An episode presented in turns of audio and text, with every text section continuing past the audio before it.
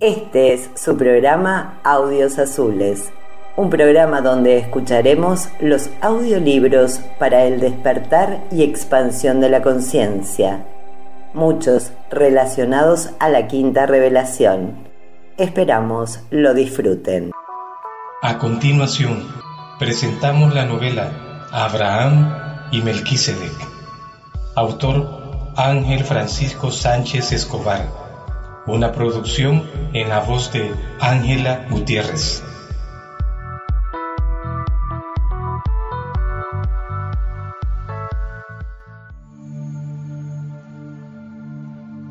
Abraham y Melquisedec, un tortuoso pacto entre el hombre y Dios. Punto 6. Hacia Arán. Tomó tarea a su hijo Abraham y a Lot, hijo de Arán, hijo de su hijo, y a Sarai, su nuera, mujer de su hijo Abraham, y salió con ellos de Ur de los caldeos para ir a la tierra de Canaán. Pero cuando llegaron a Arán, se quedaron allí. Y fueron los días de Taré 205 años, y murió Taré en Arán. Génesis. Piles era consciente de la dificultad y de lo que representaba para Taré y toda su familia tomar aquella decisión y, a través de Marduk, un ayudante de total confianza para él, además de instrucciones, les había estado mandando constantemente mensajes de aliento. Es la voluntad de Dios, les repetía. Ellos a su vez también a través del joven Marduk le ponían al corriente de sus preparativos respecto a aquel viaje. Para el cartógrafo todo iba a muy buen ritmo, mejor del que él mismo había supuesto. Tenía, no obstante, la sensación de la falta de convencimiento, cada cual en distinto grado, de las enseñanzas de Ovid y del llamamiento de Maquiventa Melquisedec pero no podía culparlos. No era fácil repentinamente dejar la adoración de los omnipresentes ídolos que marcaban a fuego la vida rutinaria de sus adeptos por un Dios invisible que les daba una libertad abrumadora. Y todo por la extraña petición de alguien, un sabio, a quien no conocían y que vivía a gran distancia de su ciudad. Veinte días después de su primer encuentro, Piles dio aviso que iría a verlos al día siguiente para ir concretando ya algunas cosas. En sus misivas aún no les había informado de que podría acompañarlos, aunque sí que buscaría a alguien experto que lo hiciera. Había pensado en el mismo Marduk y, acompañado por él, había decidido ir muy temprano a casa de Taré, tratando de evadir a los espías del Sigurat que sabían lo vigilaban de cerca.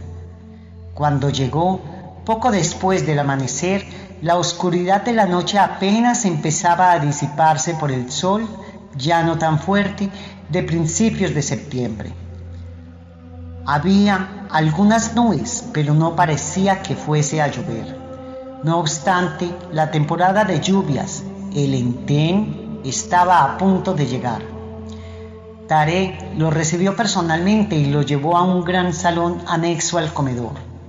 El habitual ruido de los niños jugando y correteando aún no se había adueñado de la casa. Sí se oía el ajetreo en la cocina de Sara, con Isca y la hija mayor de Nacor y unas sirvientas preparando distintos alimentos en conserva para el viaje. Buenos días, entrad, saludó Tarek dándoles un fuerte apretón de mano en señal de respeto y hospitalidad. Me alegro mucho de veros. ¿Cuánto tiempo, Piles? Seguidme, por favor. ¿No vieron a Milka, la mujer de Nacor? Al pasar por la puerta de la cocina, Sara los saludó con la mano afectivamente. No podía estar con ellos, pero después Abraham le informaría de lo hablado. En el salón los esperaban Nacor, Abraham y Lot, que acababa de cumplir 17 años el día anterior y se le consideraba ya un adulto con capacidad de voto en la familia. En Ur no había ritos de iniciación a la madurez. Vengo a deciros que Marduk y yo os acompañaremos hasta Arán, explicó Piles muy animado. No he podido decirle la verdad a los sacerdotes, sino solo que necesitamos estudiar algunos de los fondos de la biblioteca de esa ciudad que se ha convertido en la más importante de toda Mesopotamia. Una vez allí, aunque el objetivo principal sea otro bien distinto, tenemos que investigar aquellos rollos y pergaminos que tengan relevancia para la historia de Ur y de hecho para otras ciudades dominadas por los caldeos. Os ruego que no habléis de esto ni con familiares ni con vecinos. Todos manifestaron su gran alegría. Bajo la guía de aquel experto hombre y de su acompañante, podrían llegar con mayor seguridad al menos hasta Arán. Os lo agradecemos mucho, expresó efusivo Tarí, pero ¿por qué no hasta Salem? Os vamos a necesitar. Significaría entrar en territorio de los cananeos y estar más tiempo fuera de Ur. Además, no conocemos esas rutas. Buscaremos en Arán alguien que conozca bien el territorio. Eso es lo de menos ahora, dijo Nacor buscando con la mirada la complicidad de Abraham. Ambos habían hablado. Nacor no planeaba llegar hasta Salem. Su idea era quedarse en Arán. Le movían otras intenciones, aunque por no desairar a su padre no se había negado a hacer este viaje. Sabía que en esa ciudad norteña podría tener mayor prosperidad no pensaba renunciar a los lares ni salir de Mesopotamia. Seguía creyendo que podían proteger sus bienes. Abraham le había contestado un simple a ver qué pasa. Sí le había prometido no decirle nada a su padre. Lo importante es que ya hemos conseguido vender el ganado y la casa y a buen precio, comentó Abraham. Se lo debemos todo a Nacor pero solo tenemos de plazo hasta el último día del mes para dejarla. Y además, como nos aconsejaste, continuó el mismo Nacor, nos lo han pagado en coronas de oro y plata. Vayamos donde vayamos, podremos establecernos holgadamente. Piles creyó percibir que el hijo mayor de Taré no parecía muy dispuesto a llegar hasta Salem y comprendió que su actitud podría hacer fracasar aquella trascendental misión. Nos explicó Vid que cerca de la comunidad de Salem hay tierras de labranza que se pueden conseguir a buen precio. Podríais adquirirlas y ser propietarios de grandes extensiones de terreno y lograr predominio en la zona, añadió el cartógrafo tratando de ver las verdaderas intenciones de Nacor. Ya os comentó Vid que Melquisedec os había elegido por vuestra capacidad de liderazgo. Iremos etapa por etapa, dijo Nacor. Llevamos niños pequeños y necesitaríamos detenernos por algún tiempo en algún lugar. Ya nos indicaste el camino que recorreremos, contestó Abraham, tratando de darle un giro a la conversación. ¿Seguiremos este mismo trayecto? Sí, quizás no especifiqué que iremos por la ribera oriental del río Éufrates, aclaró Pilis. La margen izquierda es prácticamente inaccesible por lo abrupto y accidentado del terreno. Pero hay algo más que quisiera comentaros y esto es importante. No podremos salir con vosotros desde Ur. Nos encontraremos en Uruk, a menos de dos días de camino tiene una enorme muralla que la rodea. ¿La conocéis? Mis hijos sí, estuvieron apacentando las ovejas no hace mucho tiempo en aquel territorio, dijo Taré. Efectivamente, así es, comentó Nacor. Llegamos hasta el Eana, un montículo no muy alto donde está el templo de los conos de piedra. Es un buen lugar para citarnos, manifestó el cartógrafo. Está en las afueras de la ciudad en cuanto lo tengáis todo preparado, nos dais aviso. Si necesitáis algo y yo no puedo acudir, Marduk os asesorará. Conoce muy bien la zona porque me acompañó en mi expedición por el Éufrates. Sí, por supuesto. Podéis contar conmigo en cualquier momento, afirmó el joven que había permanecido callado hasta el momento. ¿Qué os falta por hacer? preguntó el cartógrafo. Ya no mucho, respondió Nacor, simplemente comprar los carros. Necesitaremos al menos cuatro. Haceros de carros que nos llamen mucho la atención y vestir como campesinos, aconsejó Piles.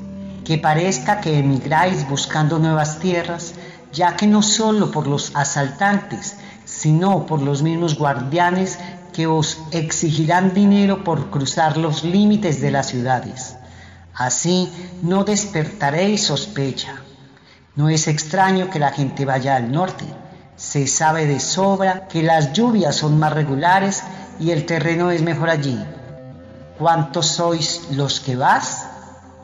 Contando todos los miembros de mi familia, vosotros dos y cinco sirvientes, seremos en total 19 personas, contestó de nuevo Nacor. Y además queremos llevar al menos a ocho hombres que puedan protegernos ante cualquier eventualidad. Hemos pensado en contratar a los Redums, explicó Abraham. La cosecha acaba de terminar y con el nuevo año estos campesinos se quedan sin trabajo. Los Redum están adiestrados para esa tarea. Es lo que hacen fuera de la época de las cosechas. También nos hemos quedado con cinco ovejas, las más resistentes para que nos den leche, añadió Taré. Estamos igualmente preparando las tiendas. Excelente, exclamó Piles. Si tenéis que entregar la casa, os queda poco tiempo. ¿Habrá en Salem algún lugar para poder instruir a los niños? Preguntó Milka, que acababa de llegar. Yo me encargo de su educación hasta los 10 años y seguiré con la formación de las niñas, pero ¿qué podemos hacer después con los tres varones? Aquí tenemos las escuelas del Sigurat, o los maestros de las distintas profesiones. No creo que en la comunidad de Salem o en las zonas aledañas pueda ser posible, se lamentó Piles. Yo me puedo encargar de la educación de mis sobrinos, se ofreció Abraham. Mi hijo asistió a la casa de las tablillas de Ur. Aprendió escritura, religión, literatura. Tare se quedó callado para que Abraham siguiera. Bueno, continuó Abraham, también aritmética, música, culto, geometría, arte, astronomía y cálculo. Obtuvo formación suficiente para incorporarse al gobierno de la ciudad como tú mismo, Piles, pero decidió ayudarnos con el negocio familiar, añadió Tare orgulloso. Yo, sin embargo, Solo quise aprender ganadería y fue mi mismo padre quien me la enseñó. No me atraía la escuela y mucho menos la religión o el culto, se justificó Nacor. Sí podré enseñar a mis hijos mi profesión, que les será muy útil donde vayamos. Gracias, cuñado, expresó Milka, y gracias a vosotros, Piles y Marduk, por acompañarnos. Me siento más segura por mis hijos. Me tengo que ir ahora. Tengo que despertarlo y darles de desayunar. Muy bien, dijo Piles. Nosotros tenemos también que irnos ya. Salieron. El sol empezaba a despuntar desafiando las nubes. El cartógrafo dudó por un instante que todos llegaran a Salem. A la hora de partir, nadie parecía estar seguro de llegar a su destino final. La relativa euforia de días anteriores se había convertido en una tensa calma ante el inminente viaje.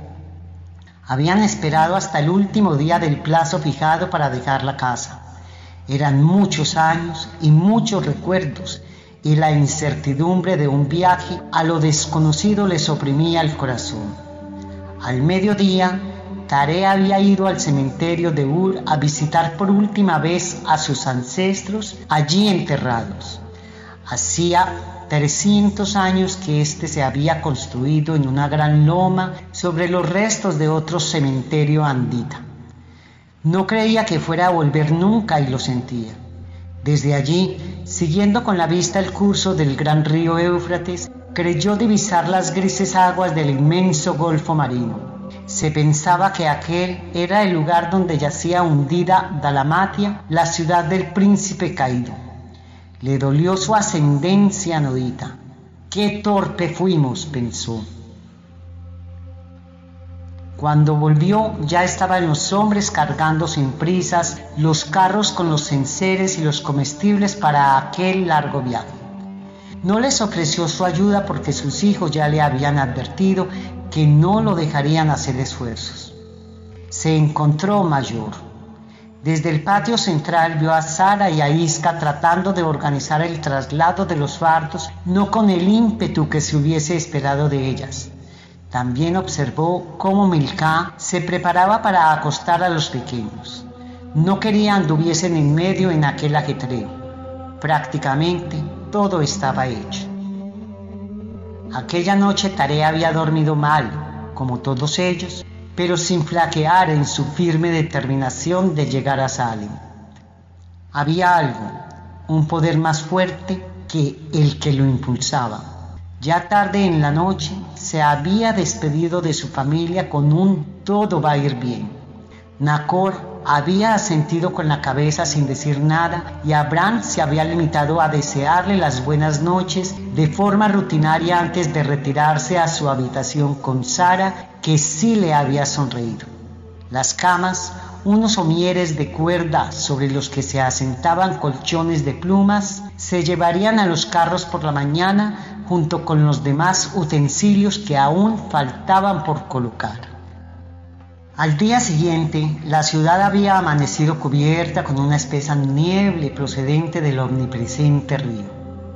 Las personas y los animales de tiro parecían figuras volátiles, incorpóreas. Tras desayunar de forma ligera, habían terminado de cargar los carros. No nos acompaña hoy el tiempo, se había quejado Nacor estando ya todos listos para emprender el viaje. No se ve a cuatro pasos de distancia. Pronto aclarará el día, había dicho Abraham con relativo optimismo. Menos mal que esta mañana ya quedaba poco por hacer. Los bueyes son además animales dóciles y no tienen mala visión. Y a media mañana, sin que el sol del último día de septiembre hubiese podido disipar del todo la niebla, partieron los cuatro carros cada cual conducido por uno de los redums que ocultaban sus armas como podían. Llevaban techos de piel de cabra que los protegería de las inclemencias del tiempo. Las mujeres y los niños iban en ellos. Los hombres caminaban al lado. Nacor había insistido en llevarse los dioses familiares, buscando su amparo durante el viaje, y todos habían accedido sin reprocharle nada. Solo Taré había objetado en cierta manera cuando le había dicho, llegará el momento en el que nos tendremos que deshacer de ellos. Algunos criados se encargaban de las escasas ovejas que habían traído con la ayuda de un par de perros que no paraban de ladrar y correr tras ellas. Tal como había aconsejado el cartógrafo, iban vestidos de forma humilde para no despertar sospechas.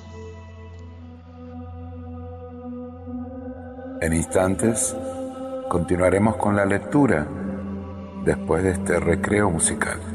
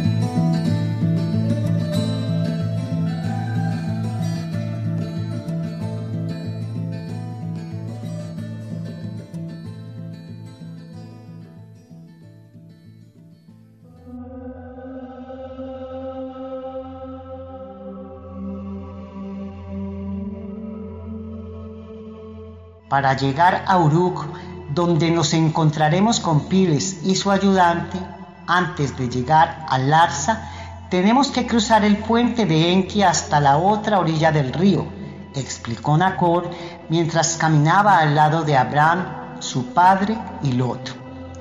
Una vez allí, nos dirigiremos a Uruk. Hay caminos empedrados hasta allí. Nos cogerá la noche en Larsa y tendremos que acampar en las afueras, dijo Abraham. Piles nos comunicó mediante Marduk que tuviéramos cierta precaución. Larsa acababa de conseguir la independencia política de Ur de manos de la morita Naplanum. Cierto, aunque también nos dijo que de momento había buenas relaciones con el En de nuestra ciudad. No os sorprendáis de que Naplanum esté planeando también la conquista de Ur, vaticinó Hemos oído de su poderoso ejército. Fijaos qué extraña se ve la ciudad en la distancia, exclamó Lot. Sus murallas parece que flotan en la niebla. Verdad, Lot, comentó Abraham. Nunca las había visto así. Espero que no sea ningún mal presagio. En pocas horas, ya rondando el atardecer, cruzaron el puente de piedra. El ruidoso traqueteo de las ruedas de los carros chocando con los baches y las imperfecciones del suelo resonó entremezclado con el sonido estrepitoso del flujo de las aguas del río. Quizás sea tiempo de que pensemos en acampar, dijo Nacor, que parecía haber asumido el liderazgo de la caravana. Mejor que dejemos atrás Larsa, sugirió Abraham, y sigamos bordeando el río hasta que encontremos un buen lugar. Ya cercana la noche, llegaron a una zona que les pareció adecuada. Era una especie de pequeña explanada en el valle del río, resguardada de la vista de extraños.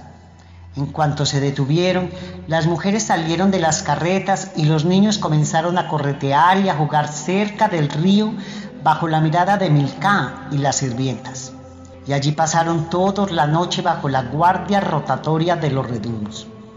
La niebla había dado paso a un gran cielo estrellado. El sosiego se iba implantando en los viajeros. Salieron casi al amanecer para Uruk y, al final de la tarde, llegaron al monte Eana, a no mucha distancia de la ciudad. En lo alto se veía el impresionante templo de los conos de piedra. Se trataba de una gran nave central rodada por un muro de piedra caliza con un elaborado sistema de contrafuertes. En la base de este montículo nos quedaremos hasta que llegue Piles y su asistente, dijo Taré. Muy bien, asintió Abraham. Mirad quiénes vienen por allí, exclamó Nacor sorprendido. Serán los guardianes del templo. Ladera abajo venían cuatro jinetes bien armados. Los Redun se dispusieron a desenvainar sus espadas. Tranquilos de momento, sugirió Taré. Esperaremos a ver qué quieren. Aquí no podéis quedaros, vociferó autoritariamente el que parecía ser el jefe antes de llegar hasta donde ellos estaban. Este es el santuario santo de la diosa Eana, diosa del amor y la fecundidad. Es un lugar de peregrinación y hay que respetarlo. ¿Qué habéis venido a hacer aquí? Vamos a Aram para buscar nuevas tierras y nuevos pastos. Ur está cada vez más baldío y desértico, y estamos esperando a nuestros días. El soldado los estuvo observando detenidamente con bastante desconfianza. ¿Y por qué lleváis tantos hombres? Siguió inquiriendo mientras miraba los redums. Vienen con nosotros para ayudarnos con las tierras, respondió Taré. Está bien, pero aquí no debéis estar. Apartaos hasta aquel palmeral y esperadlos allí.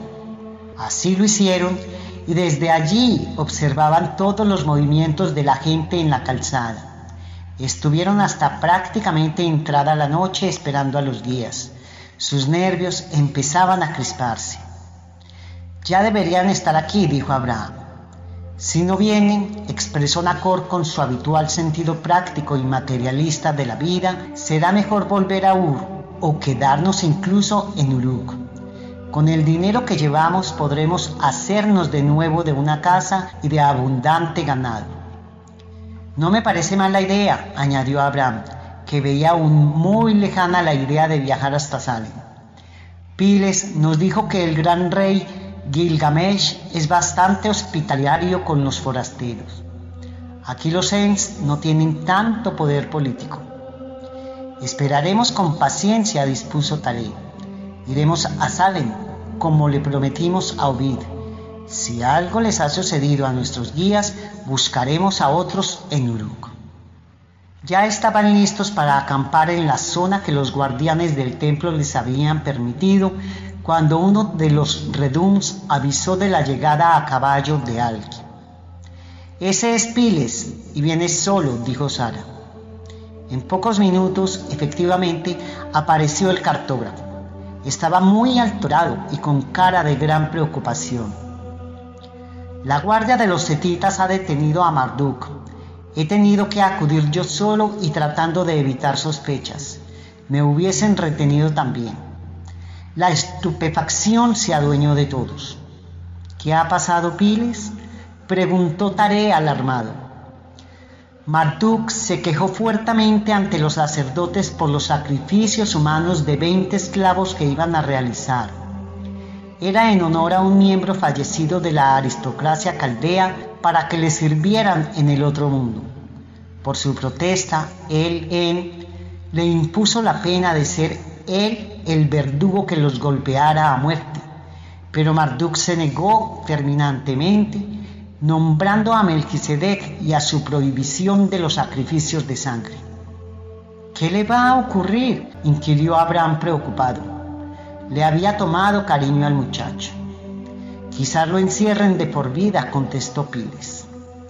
Abraham se entristeció y, por primera vez, empezó a rechazar la obediencia ya no solo a unos sacerdotes corruptos cuyo único afán era ostentar el poder y acumular riquezas, sino a los dioses de los que ellos pretendían ser sus mediadores. Eso es una injusticia, exclamó Abraham. Siempre ha sido así, admitió su hermano Nacor. Los dioses reclaman perennemente sangre para mostrarse benévolos con los humanos y no podemos, ni creo que debemos impedirlo. De nada te han servido las charlas de Ovid, le reprimió su padre. No ha sido siempre así, Nacor. Desde que conquistaron Sumeria, los caldeos han introducido en nuestra cultura cientos de dioses y la idea de los sacrificios de sangre para apaciguarlos. Hemos visto también como algunos han ofrecido incluso a sus propios primogénitos, siguiendo la costumbre de dedicarle los primeros frutos a los dioses, añadió Sara. Es terrible.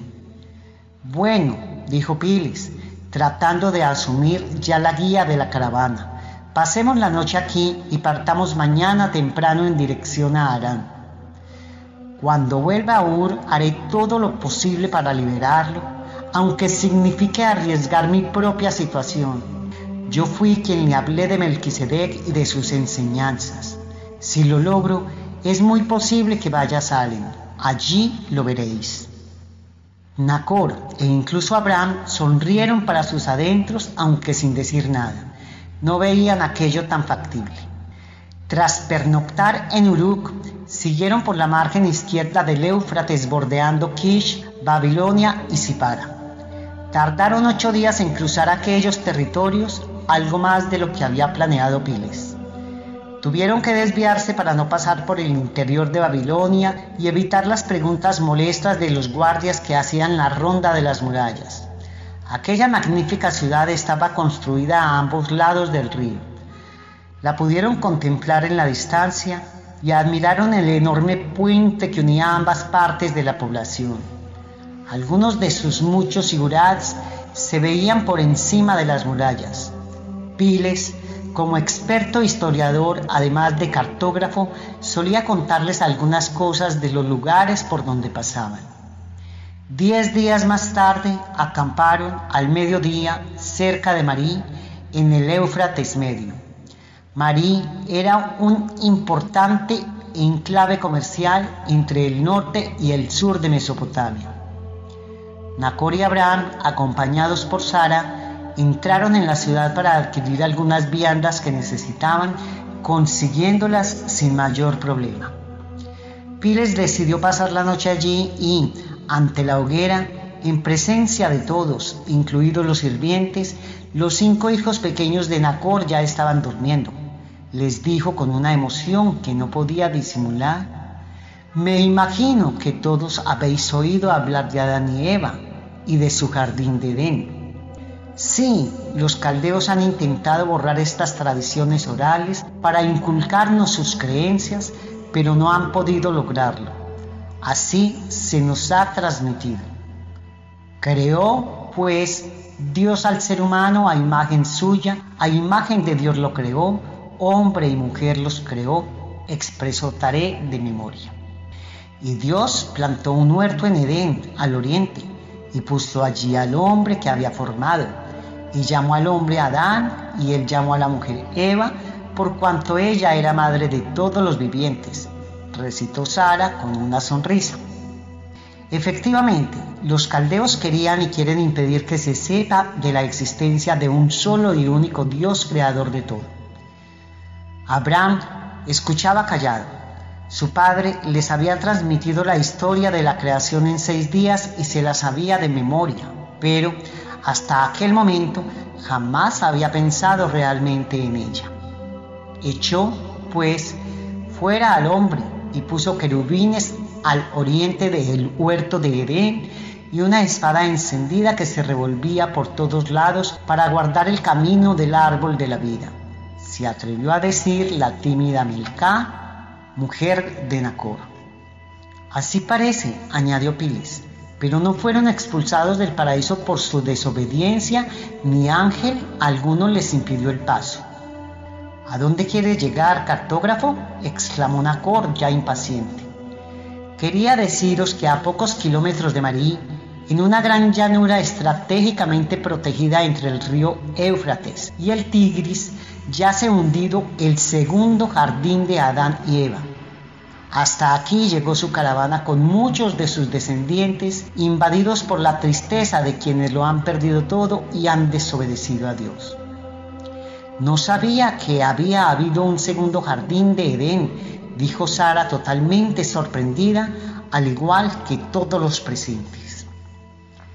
Lo descubrí en unas tablillas de la biblioteca de Babilonia, y en ellas dice que si bien transgredieron la voluntad de Dios, no fueron expulsados por Dios.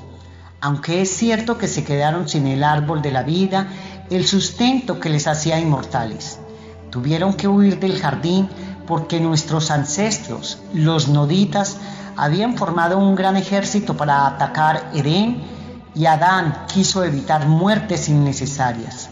Tardaron un año en llegar aquí, Estaban en una península en el gran mar, y comparada con aquel primer vergel, esta tierra les pareció maldita. Los adanitas se vieron forzados entonces a vivir penosamente cultivando un suelo sin preparar y hacer frente a las realidades de la vida ante las hostilidades y antagonismos naturales de la existencia mortal. El segundo jardín tenía que ser construido con el trabajo de sus manos y con el sudor de su frente. ¿Nuestros ancestros? preguntó Abraham sorprendido. Sí, le contestó Piles. Los sumerios venimos de los noditas, aunque algunos de los nuestros llegarían a mezclarse incluso con los descendientes de Adán y Eva ya en el segundo jardín. Hay muchas cosas más de los noditas que nunca os he querido contar, dijo Taré. Algún día lo haré.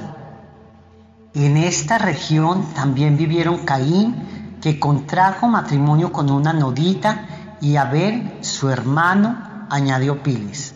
Además, Seth, el último de los hijos de Adán y Eva, se dedicó por entero a la labor de mejorar la condición espiritual del pueblo de su padre, convirtiéndose en la cabeza del nuevo sacerdocio del segundo jardín. Los etitas de hoy en día han pervertido estas primeras creencias. Estamos en un lugar histórico, lleno de significado, manifestó emocionado Abraham que poco a poco, en aquella noche cerrada, se había ido imbuyendo de un extraño pero reconfortante sentimiento de euforia y de descubrimiento de sí mismo y de su identidad. Adán y Eva, en el segundo jardín, siguieron adorando e impartiendo la adoración a un solo Dios, continuó Piles. Como se lee en las tablillas, impusieron este mandamiento que ya venía de antiguo no temerás ni servirás a otro Dios salvo al Padre de todos. Decían que la oración era el anhelo del alma e intentaron reemplazar los sacrificios de sangre en las ceremonias religiosas por las ofrendas del fruto de la tierra, pero nuestro mundo se hundió en la oscuridad. Precisamente Melquisedec había venido para traernos algo de luz. Había muchas más cosas que Piles no sabía y que su mente sin querer había tergiversado. Pero, sin realmente preverlo, había tocado a Abraham en lo más profundo. El anhelo del alma, se repitió a Abraham a sí mismo varias veces, mientras miraba fijamente la hoguera y a través de ella a Sara que lo observaba con los ojos humedecidos. Pronto llegarían a Arán.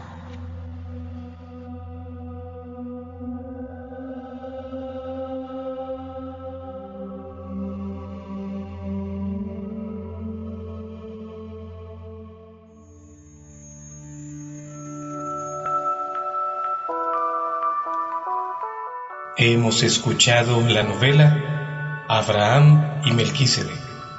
Gracias a Radio Casamec por compartir este valioso material.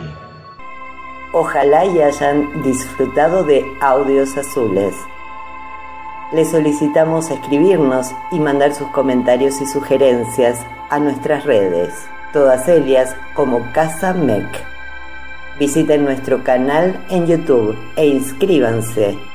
Asimismo, si gustan, pueden agregarse a nuestro grupo de WhatsApp en nuestra página www.casamec.com. Ahí podrán recibir cupones y regalos a partir de las bases en los diferentes programas. Les agradecemos y los esperamos en la próxima emisión.